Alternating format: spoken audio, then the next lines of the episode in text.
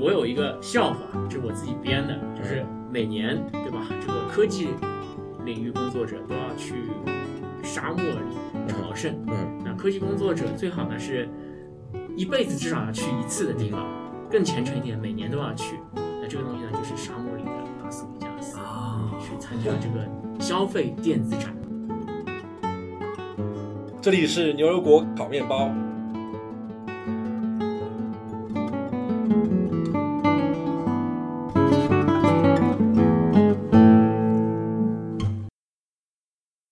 大家好，我是 Cat。我是斯图亚特，我是上还有我们的嘉宾，大家好，我是 Steve。上期啊，我们简单的讲了讲在 CES 期间，呃，拉斯维加斯的场景场馆情况，以及大部分的参展情况、参与人的情况。那么，接着上次的话题，我们继续开始聊一聊 CES 所看到了有趣的产品、有趣的新技术。我看了一看那嗯个，就是他的主题演讲啊，keynote 最开始提到了几个领域，他号称是提到几个重要领域，让我们一个一个过一遍，嗯，看看我们这个参展人看到什么产品啊。他提到第一个技术是五 G，五 G 真的是今年其实一个重头戏，尤其是在，因为它是对于消费电子展，所以它更多的是在终端，而不是在不五 G 这个网，那个是另一个大嗯头。那这个的话，基本上所有的手机现在都开始出了五 G 版本，嗯，对吧？然后你就拿到一个手机，你看了看去说，哎，这个跟我现在手机好像没有看出有什么区 别，嗯，对，但是他们一定跟你说啊，这个手机速度快很多，而且他当场是他们当场是在那边搭了五 G 的基就是站，当场是五 G 基站，哦对，你可以试。有多快我觉得就稍微快一点了，我觉得你家里的 WiFi 差不多。啊？这家里 WiFi 差不多，对，啊，当然我家里是呃千兆光纤哈。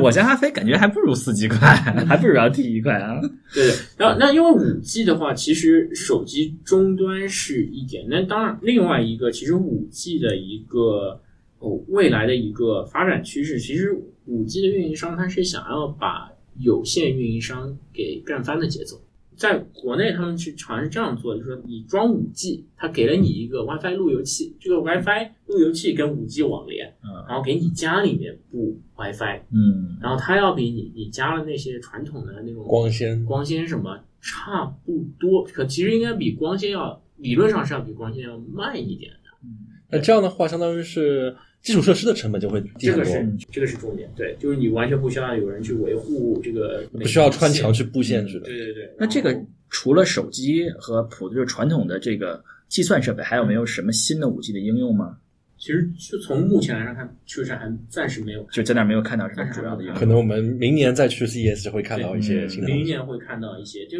但我觉得这个东西肯定发展，你一定要是这个基础设施要先到位，然后呢，才那还会有早上呀面的。其实国内还是挺快，嗯，国内发展挺快。对先先装机量上去，相当于是这个意思。对对嗯，国内有一点比较有意思，他们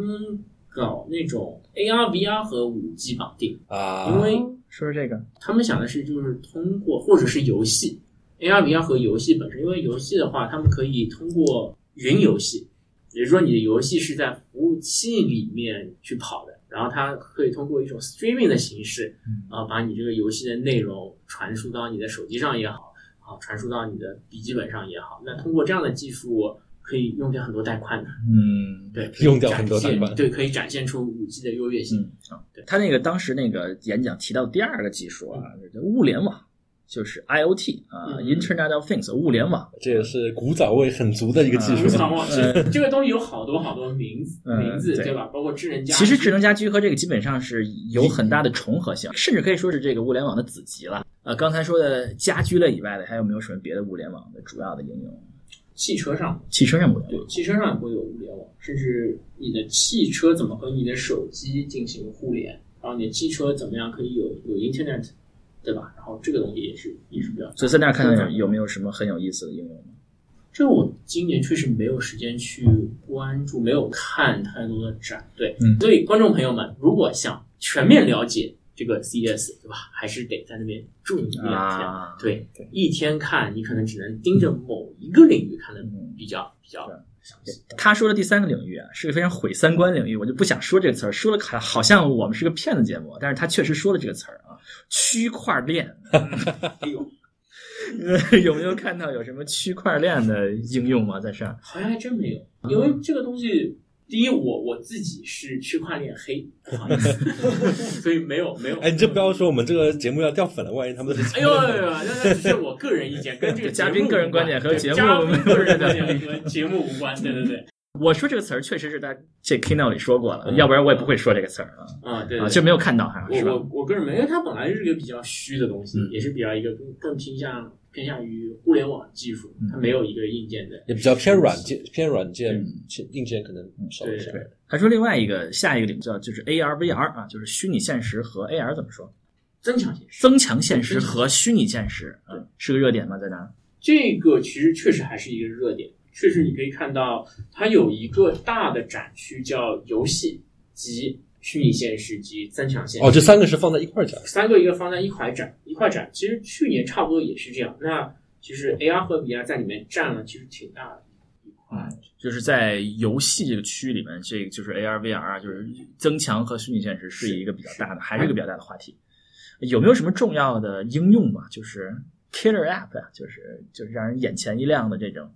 应用吗？你说在游戏和算是 AR 就是呃 AR VR 这个暂时啊，确实看不到。还看不到对，所以大家还是展示的是硬件为主的 一些。以硬件为主，还有还而是游戏且为主。对，毕竟而且这个领域说实在的，现在还比较新，对吧？嗯然后可能也不是所有参会的人都用过，所以你现在去看，还是发现哎，这个展台都在排队，然后哦，就是确实从人潮上来说，对他还是很关注对这个。大家还是会，因为你可以看到排队，就跟你去吃饭，这个饭店排队不一定代表这个饭店好吃，只要它火，说明他网红啊，对，就是就是大家可能第一次也比较新鲜嘛，说我没试过，晚上我来了我就试一下，我平时没机会这个试。不然的话，你这个区块链机。机器放那儿，不然你你也没办法去去嗯怎么样。对，而且因为它确实也是个硬件，然后你确实比较啊，是是需要试一下。嗯所以说，今年跟去年比有什么不一样的地方呢？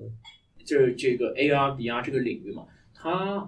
优化了很多吧，应该说就就是是嗯在性能上，呃，更强更多的是可能是在这个硬件上面，它硬件做性得能。普遍来说，所有东西都做得更小了，啊更轻了。那是眼镜级别的都可以做出来了嘛？就是直接佩戴在在头上面，不需要其他的外设置。不需要其他外设，好像还不行。现在大部分都是以手机为呃为基础，然后你可能插一根线到手机上。啊，对，像是眼镜插一根线连在手机里面，嗯，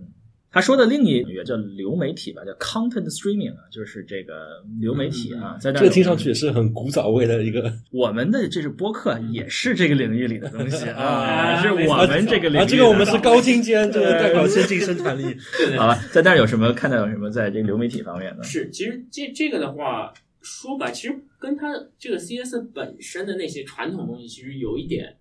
稍微有点偏离。对，因哎，为它我觉得很奇怪，他为对什么你要你是觉得有强点调这个？奇怪，啊对吧？因为传统来说，它是一个硬件，对你得看到冰箱、电视空、调、洗衣机，冰箱、空调、洗衣机、电视。那它现在跟我们来做一个电视里面的东西。那今年其实有一个我关注了，有一个新的网站，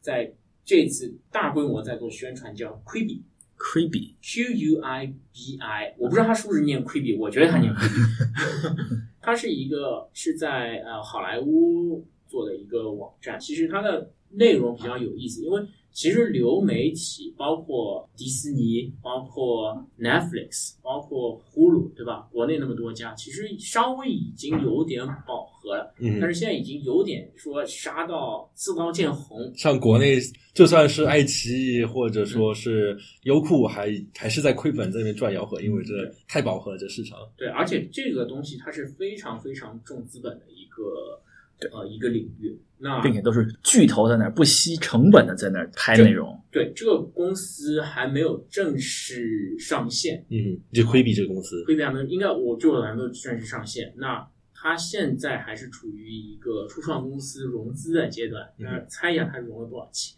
嗯，郑南泰做做内容怎么也得逼论起吧？这个啊，二十亿，差不多就是这个量级，哇，哇，就是一个他啥都没有，就是有比较牛逼的创始人，那他直接融了二十亿，就是给十大家二亿美金，十二亿没有到二十亿，给大家一些数据来参考。当初 Facebook 把 Instagram 收购是多少钱来着？好像就一个比亿例吧。好像十亿美元差不多，嗯，十亿没有。好像是十二亿什么都没有，这个钱完全就是用来烧内容的。嗯，所以它跟普通的，比如说像已经有了 Netflix 或者迪士尼来说有什么区别呢？它其实非常讨巧，它想做的是精品短视频。啊，啊，就对是吧抖音嘛，是吧短视频是是多短呢？没哎开玩笑不是哎，倒不是抖音，它是这个 YouTube 这个长度吗？差不多，有点像那个 Netflix 之前出了一个什么《Death and Robot and Me》哦哎，，还不这是这么爱死机啊，叫爱死机，对，国内朋友可能比较熟悉这个名字叫爱死机，啊就是爱死亡和机器人。两期前我们在这个年终特别节目中推荐过这个对这个电视剧，嗯，对，它可能更多是走这样的一个长短，它长短不限，因为其实从电视内容上来说，尤其是美剧，它都是要么二十分钟，要么四十五分钟，然后英剧对吧可能再长点，一个多小时。对你，你觉得为什么是这样的？其实是从现在的角度来说是，这个事情是完全没有道理的。为什么一个短片是二十分钟，一个长片是四十五分钟？我听说是电影是一个半小时，是因为差不多人憋尿憋不住了。啊那那电视是这样的，因为它但经常有三个小时的电影啊，。啊，这个这是考验你的能力。啊对对 对嗯对，在那以前其实是所有的电视，它其实是通过那个广播的形式，它当中要插广告，所以四十五分钟的电视插播一段广告，它就变成一个小时；二十分钟的电视插十分钟的广告，它就变成半个小时。那你这样去排档，其实刚刚好。整数段位这样可以对切得很好。对这个套路，其实是一个因为要播广告，因为要符合整点的播放时间播放才有这么一个传统。那所有人就默认了这样一个传统，没有人去质疑说为什么是这样嗯，我们从来不默认床头，我们每个节目的长度都是不定的，对，这是因为你我们这是流媒体嘛。啊那现在有人就问了说，哎，我们现在大家都是所有的内容都是去流媒体的形式，都是点播的形式，谁管你我播不播广告？我我广告可能都没有，都是通过这个订阅的服务，对不就对？包括说，之前电视台有一个人要编导，要要把这时间慢慢的一个人在那边把它给分好。现在的话都是数字化，大家其实插播广告都是一个非常动态的一个过程对，。而且你看，我随时想看就看，都是点播的形式。我我不会说啊，我要等到八点半来看这个节目，对吧？我随时打开电视就看嗯哼。那所以他们现在就说，哎，我这个东西我完全不需要去管以前的那些条条框框嘛，我的内容就是我自己的。那我们现在何必一定要做这个长篇的电视剧、连续剧？我们可以其实有一个做内容，其实有一个很大的问题是你要有 IP 嘛。嗯，对吧？然后比如说大的 IP，你想做长篇的那种连续剧，那 Game of Thrones 啊这种都是就是什么《权力的游戏》，对吧？对，这样的一些东西它其实是非常有限的。然后长篇小说，优质的长篇小说数量可能更少。那这个是什么？高老师高晓松老师说的，他说其实有很多短篇小说它也非常精彩，中篇小说也非常精彩。然后这个东西是完全没有被开发过的处女地。那这个公司其实它非常机智的，他们就看准了这个，他们买了很多很多这样的东西，然后找了很多，而斯皮尔伯格也被拉进来。 哦，真的啊，对他们找他们就准备做什么叫精品，就是它是短视频精品，也可能也就是一个非常非常短小精悍的一个十几分钟的，就把一个故事说到了就好了。这相当于是一个完全是新的空间，因为其他的地方大家都已经站的刺刀见红了嘛，嗯就比如说就完全是拼 IP 买 IP，IP 越来越贵，对吧？一个还翻拍，这《指环王》再翻拍一遍，对而且还翻拍《射雕英雄传》不知道翻拍了对，多就少遍就了。嗯靠折磨大家的情感挣钱，对吧？那哦，他确实说很贵啊，确实现在很贵每集电视剧成本都是多少百万美元嘛，多少百万起才而且哦是能在拍拼出来，拼谁拍的的更贵。对呀，对啊，现在然都后是要你这上个千万好的都剧有本你很还多。买不到。你想那些什么格林童话啊，这些短的这些短篇小说，就包括像我们我们我们国内地的观众比较熟悉刘慈欣，他其实除了《三体》之外，他有非常非常多的优秀的短篇小是说的，。是的，就是你把这些东西把它好好拍拍成一个，不管是二十分钟、三十分钟，长短不限的，对吧？你找，而且这些短视频你可以找最优质的导演、最优质的演员、大牌，然后完全是去拼这个这个东西，而且它是完全一个新的领域，所以这个、嗯这个定位确实非常有意思。嗯，我们说这个这个流媒体除了这个 Q 币啊，还是叫 QQ 币啊，规避 Q 币那，还有我也什么可能发音不准确，还有什么别的更有迪意士思？尼也在那边迪士尼它也在那边，对就有很多的流媒体公司正在做在对他们搭相当展于在台那嘛边搭展台，然后很多就是其实就是刷品牌存在感。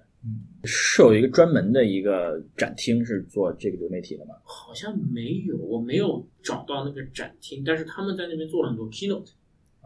我们会把人邀请过来说，哎，大家来看，很多甚至可能是他又又要搞这种非常让你觉得你非常尊贵，然后你是一定要邀请你，你才能去。呃，就是那种饥饿营销的这感个觉啊。好莱坞他们喜欢搞这一套，呃，对，就是哎呀，我我觉得哎呀，我好牛逼，然后他会在那里，然后这这些人可能他本来就是网红，他在那上面再一发，嗯对吧？他去 Instagram、去 YouTube 上再发一发，所以就是说，他去了一些 keynote，就是那叫什么主题演讲，就做了一些主题主演题讲演讲，他在那边做了很多演讲。嗯对，然后他们会讲他们啊，那那个个是我牛逼，对我牛逼，然后刷品牌存在感。他们介绍另外一个领域啊，在流媒体之后叫就是车，叫 vehicle 啊。刚才也说了，索尼的车，嗯还有什么别的在车方面的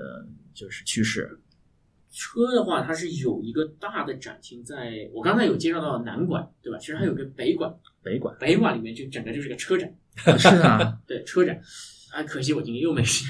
我去，其实我个人对车不是特别特别的感冒，所以我去年去年都没去， 嗯去年待待了一个礼拜都没去，今年更没去。但是它的车展的话，基本上很多做很多那种，比如奔驰有一辆也是特别炫酷，又是一个水滴，阿瓦卡是吧？叫对对 对，然后那他们他演那些东西还在那个 strip 上，他们去开了一圈，他那个车不哦，断是吧炫酷，还？是那不停的在开 strip strip 上开，虽好像然没有不停，他们他那个开起来好像还特别的阵仗大，有警车护卫，我估计可能那车怕撞死人是吧对，开不了太远，也有可能嗯也可能就爆炸了，随是时吧？会所散以架，所以好像阵仗保护的比较好。嗯对，然后有很多人拍它，对对对。现在有个趋势就是要车的屏幕要搞得大嘛，屏幕大，对对，因为毕竟如果要么你就是电车，那那电子展、电子展的电车肯定可以展览，嗯对吧？然后还有做那个，更多的是比如中控台的那些技术，哎，哪个谁家又比谁家屏幕大？这个 Tesla 开了一个不好的头吧？啊，讲到这个 Tesla，就有一个特别好玩的是，我们看到一个做那种集卡的那种，因为 Tesla 也有一个嘛，但是有一个公司叫 Nikola，如果大家不知道的话，就是 Ni Tesla 这个发明家，他的名叫 Nikola，哦，所以有人做了一家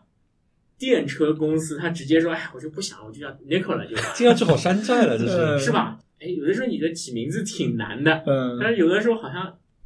重点关注起来还挺简单的。以后还可以搞一个公司叫托马斯， 嗯，然后 Edison 爱迪嘛生是吧？ 嗯，所以他也是做电动车的，他也是做有没有什么卖点吗？并没有得 到并没有在那卖点啊， 就完全的山寨特斯拉是吧？嗯这车呢，他还提到了这个无人机，无人机的话，已经真的已经火了非常非常多年了。哦，好像是四五年前，我也是听我同事说，他当年在那边，好像是 NVIDIA 做了一个 demo，用无人机给大家自拍。那为什么 NV NV 为什么是 NVIDIA NVIDIA 嗯不知道为什什么，他们就是就是做了一个 demo，就是还是换过那句话，很多时候他们做这个事情完全是秀品牌存在感，啊对不对？所以我觉得我们的看待角度还是这样，就是它是一个艺术品。那果他然是做了艺之术后家，对他做了之后，哇，所有人都抄他。现在无人机，今天看到有一个非常牛逼的无人机，就是一个掌中宝无人机。不对，他说的是叫手表无人 机，他那手个表对啊，手表无人机，哇，这是科幻了、啊！你它真的是它折叠完了之后，可能就比你的 Apple Watch 大那么一点点。比你手表稍微大一点点，对，然后你那么歘一摁，它啪就弹出就来，弹这出来感觉像是科幻游戏里的，能飞多久？能至少能给你自拍。能自拍，对，它的商业模式就是我我要自拍，但是我拿自拍杆又特别中二，对不对？会被人赶出来。包括角度也挺小的。对对对，那他就做了一个无人机。那其实这个东西，其实你如果想一想的话，其实做的空间还挺大，嗯哼因为你无人机你会做一些呃计算机视觉的优化，你可以找到人脸，找最好的角度，嗯对呀抓抓拍。对，嗯，那还有很多运动相机，呃真是是不是 GoPro 也有这么一个项目？是那个也有一个他自己曾经一度想做一个无人机，然后他会跟着你，比如你去滑雪，啊，对他有提到过这对一吧点，？你滑雪它就一直跟着你。哎那后来这个产品怎么样了？ GoPro 是公司怎么样？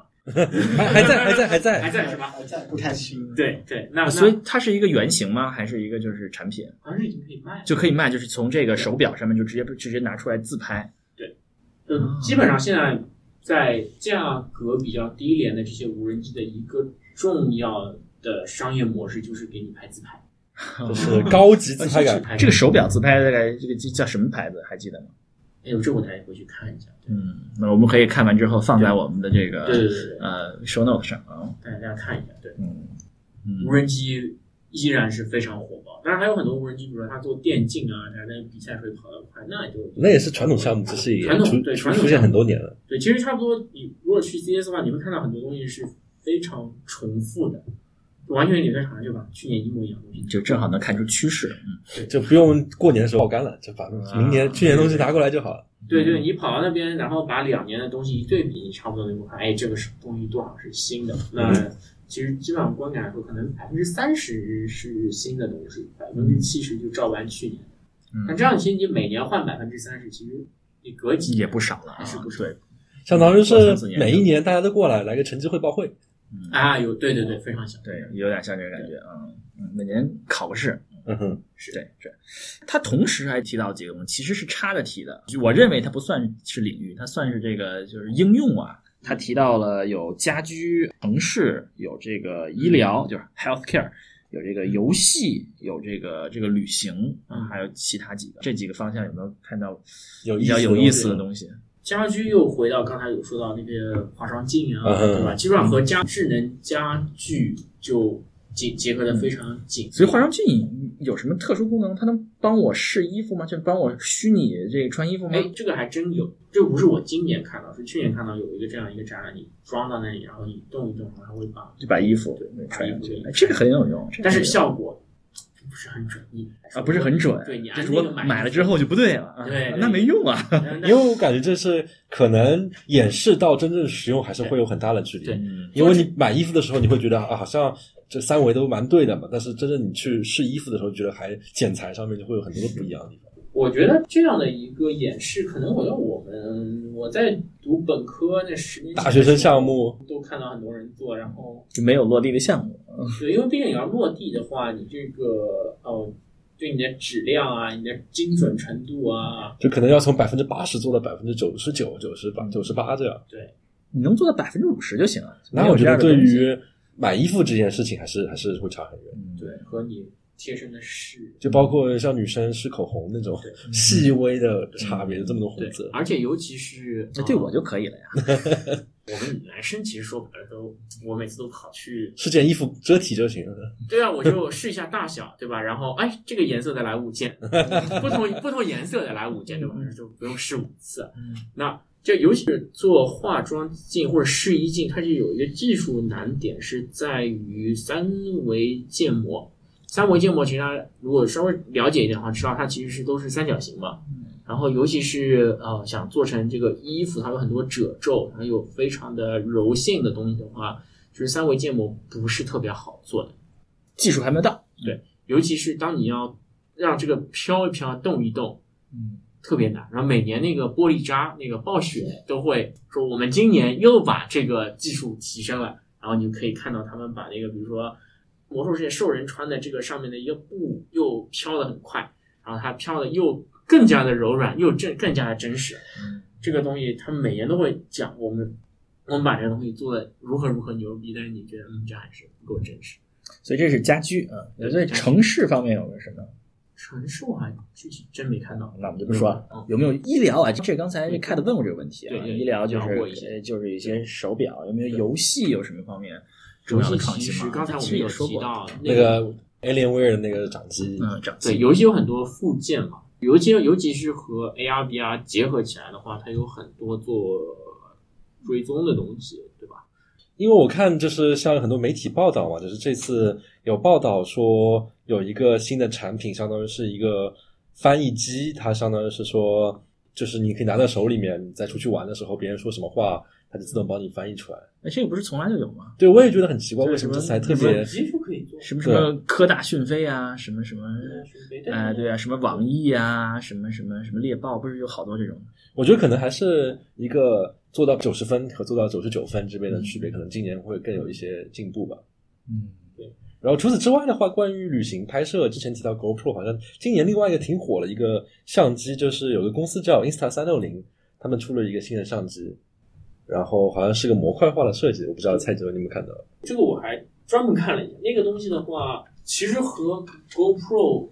现在已经特别相似了。这个公司的话，我之前也有看过，它最早是做比如说 VR 相机嗯起步的，然后它，VR 相机就是可以建模吗？倒也不是，它完全是做那种比较简单的那种，比如说它把两个相机，把两个 GoPro 拼在一起，然后左眼右眼，你就有那种啊，景立体深感啊有立体感出来。那他做了这样一个东西，然后它是有一个产品非常好，是 Insta 三六零。你可以想象，你拿两个 GoPro，把它正面反面粘在一块，然后前面拍，然后它可以把整个通过一些智能的算法，它可以一下子拍出呃三百六十度，整个拍出一个球，嗯，对，三百六十度上下左右都能拍到，它像是前后两个鱼眼的镜头。那这个东西的好处是，你就拿着这个杆子，你不用想了， 你不用想了，你就走到哪儿，它一定是能够把全所部都有拍下来了，嗯全景三百六十度全景拍下来。那那像包个景括深什么的呢？应该是没有了吧？就没有就没有了但是像这样的话，你比如说你戴着 VR 的头显，你就可以左看右看，就左看右看，就是整个三百六十度，对你不论你哪里看都有都有东西。对，其实他们挺有意思，他们最早是觉得，哎，这个东西是给 VR 设计的嘛，但 VR 暂时还没有起来，嗯，对吧？然后明年会火，明年会火，明年会火，每年都是明年会火。对对对，明年会火。其实，但是后来很多，比如说，尤其是网红啊、YouTuber 啊，或者 B 站 UP 主，他们发现，哎，这玩意儿其实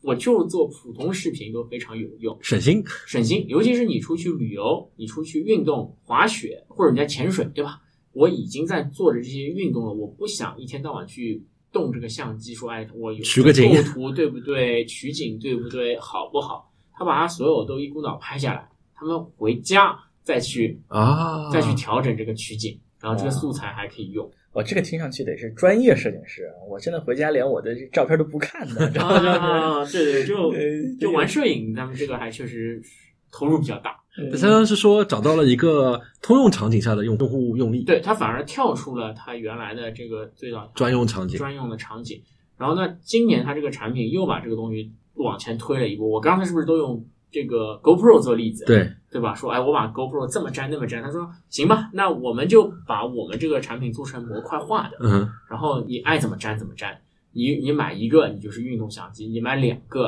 啊，平排的粘，你就可以拍 VR 视频；你把两个前后粘，你可以拍成一个三六零的。嗯你买的更多，肯定可能更高清这样子。那它这个就把它变成一个模块化的啊、一个组成。那它这个东西，一个是它可以卖得多，对吧 你？这次要买两个了，你得买两个，啊你这是送礼就就买送一个就什么意思呢？对，买买买完两个你不够，再买第三个，为什么会不够呢？三百六十度已经都包括了呀。哎，那你再多买一个，你像素分辨率可以提高，啊它可以通过一些，那我不知道它的多少是真的有，多少是这个官方的这个市场营销的说法，对吧？但是你一想，嗯，这个确实有扩展性。那这个其实说到这个相机厂商，就要聊到 GoPro 这个公司，其实有点可惜。嗯，因为其实这个东西，它之前几年，我听我之前几年去的同事说，哇，以前 GoPro 是在主展区有啊最大的，三星旁边那边，对，嗯在三星旁边有最大的展区。嗯我然后后来就看他们展区越来越小，越来越小，越来越小。今年就看到他们还在主展区，但真的是主展区里面最最最最小的，挺可惜的。然后你嗯看 Insta 这个东西就有后起之秀，对吧？就包括大疆去年前年也出了很多，其实对标 GoPro 的产品，还卖的挺好的。不知真道可惜啊。他们今年会有什么新的东西吗？GoPro 的话，又出了一个更高清、更牛逼的第八代，什么 Black 也不知道什么 Edition，但是这还是一样的，那个还是一样，就是他们没有突破自己，我可以有的 opportunity，他们没有去去玩。就包括刚才也说了，比如说很多现在大厂商开始热衷于搞那种艺术品，比如说像 GoPro 没有搞这种吸引眼球艺术品，不今能年也没有赚啊，今年没有提到，也没有提到这件事情，他们对，就就是这个公司好像有点问题。加油加油加油加油啊 对！对，啊，我们最后这个 Steve 个人最关心的是什么领域去看 CES？因为我个人的话，说的是因为是工作关系嘛，所以我看的更多的是 AR、VR 这个这个领域，对嗯吧？然后可能就看一下现在有些什么新的东西啊，嗯然后关注一下大家现在市场动向。嗯，看到的主要的动向给我们介绍介绍。其实动向的话，主要还是东西越做越小了。嗯，啊，这刚才说了，对，刚才说的差不多就是这样。然后真的你要说有革命性的变化，今年真的没有。嗯，所以今年这个所有所有的产品里面，啊、对这个 Steve 印象最深的是哪个产品，所有的产品里面，印象最或者是原型？我们大家都可以总结一下。嗯，我我这个这个得好好想一想，因为今年产品线感觉确实有一，我觉得我的个人感觉从总观感来说，其实我是有点小失望。放到最后来讲这个东西，就是感觉这一年或者因为二零一九年是一个比较困难的一年，嗯，就感觉哎好像没有特别新的东西出是来一个酝酿中的，酝酿中。我觉得可能像是比如说积累嗯积累能量，大招也得得憋一憋嘛，就对像对苹果对一样，它那个 WWDC 发布会可能今年出个 iPhone 十一，那么可能明年就出个 iPhone 十一 S，就像小小小补一是下。小年，对对，嗯今年今年确实是有点小年，而且也有可能是受中美贸易战的影响吧。我刚才有提过，感觉这个人流量今年反而有今年比点较少下降，嗯，感觉上对对对是的，大家华强北都没批下签证过 来。是。然后如果说让我唯一有印象的话，其实这个我不是想说让大家失望啊，我觉得印象最深的还是电视机。嗯就刚才说那个一整面墙都是一个电视机，八 K 的电视嗯，其实从从你看上去，从你的体验来说，它确实很震撼。如果确实很震撼，对，如果如果有那个银子，对吧？或者哪天技术升级到我一千块钱可以搞那玩意儿，我觉得是是以后电视，嗯，造新的楼盘的时候，直接一面墙就是留给电视的。这个这个时候，其实也从我个人的一个反思和总结吧，就是说大家可能说，哎，尤其是我们做科技领域、做科技工作，一直看说，哎，什么时候有新东西，什么时候有新东西，什么时候有新的东西。但是当你真的去说产品落地的时候，其实更多时候你去啊、呃聊这个商业模式，发现哎，其实大家还是往量大的东西走。那现在量大的东西就是手机、电视，还是这么老三样。嗯对吧？就是确实你要说从手机到现在，真的有有什么特别特别大的东西，对吧？除了无人机，除了 AR、VR 啊这样的智能家电，真的他们没有一个东西超过了手机，超过了电视，对吧？说起来好像有有点伤感，对吧？好像我们折腾这么多年，还是没有超过乔布斯爸爸。但是手机在上面也没有怎么发布呀，手机都是别的地方发布的呀，像就是领就是领新的领域嘛，因为手机算是一个零七年开始的一个对就是新的你领你域。觉得哎，这个东西大家都饱和了，你出你每年手机，每年大家出手机 PK，现在就 PK 相机嘛，嗯，对吧？而且说手机的话，今年三星在这边发发布了一些，然后从展会的角度，另一个出手机的高潮是两月份的呃 Mobile World Conference 啊，那我嗯们 MWC，那我们到二月份份都是再请 Steve 来聊一聊手机的 发布啊，手机的情二月份我应该今年去不了，个人原因不一定有机会去。对对对，那个大会更多的是在手机上，嗯，那个大会在哪儿一般？在巴塞罗那，巴塞罗那，哇，好地非常方有，情怀。嗯，很好，嗯，嗯，呃，像我个人的话，这一次跟 Steve 的感觉也一样，就是除了那些吸引眼球的艺术品之外，就真正落地的产品来说，也没有看到什么真正眼前一亮的产品吧。我觉得像那些柔性屏相关的折叠产品，老实话来说，更多的还是有这么一个技术，我要拼了命的把它运用到什么产品里面，而并不是说我真的是出自于某一个真正的用户需求来的。像我觉得真正有意思的，可能也就是 Alienware 的这样一个 PC 掌机，我觉得对于很多玩家来说，还是应该会是个很兴奋的一个点。然后可以总结一下，我觉得，我觉得有一点啊，我们说了这么多，大家说，哎，今年最关注的是什么？大家觉得最亮眼的是什么？我有一种不好的感觉，是吗？是有可能下一个大招已经发布了，the next big thing is already there，但是我们没有意识到，但是我没有意识到。嗯，因为尤其是这个科技领域，其实有很多东西它会，诶，新的东西出来的时候，它可能会非常非常小，非常非常脆弱，嗯非常非常不起眼，大部分人都没有没有注意到，注意到。没有注意到。我觉得这个是非常有可能。有可能。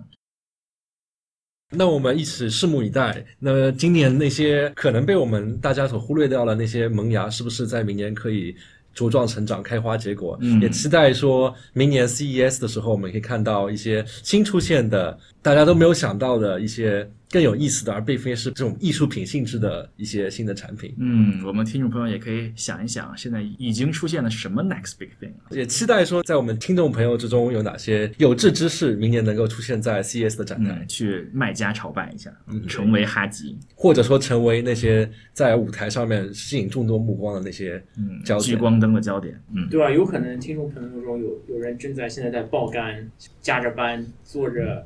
吃着泡新科面，技，对，就期待大家明年给我们带来耳目一新的观感。大家加油！好，好，感谢大家收听这一期的牛油果烤面包。如果大家喜欢的话，请记得订阅我们的节目。我们在主要的播客平台上都可以搜索到，是吧？没错，包括 Apple 的 Podcast、Google 的 Podcast，还有在中国能够在啊，像喜马呃拉雅 Castro、Pocket Cast 是吧？对对还对有哎都能找。呃到。好，我们后会有期。下次再见。拜拜。好，谢谢，拜拜。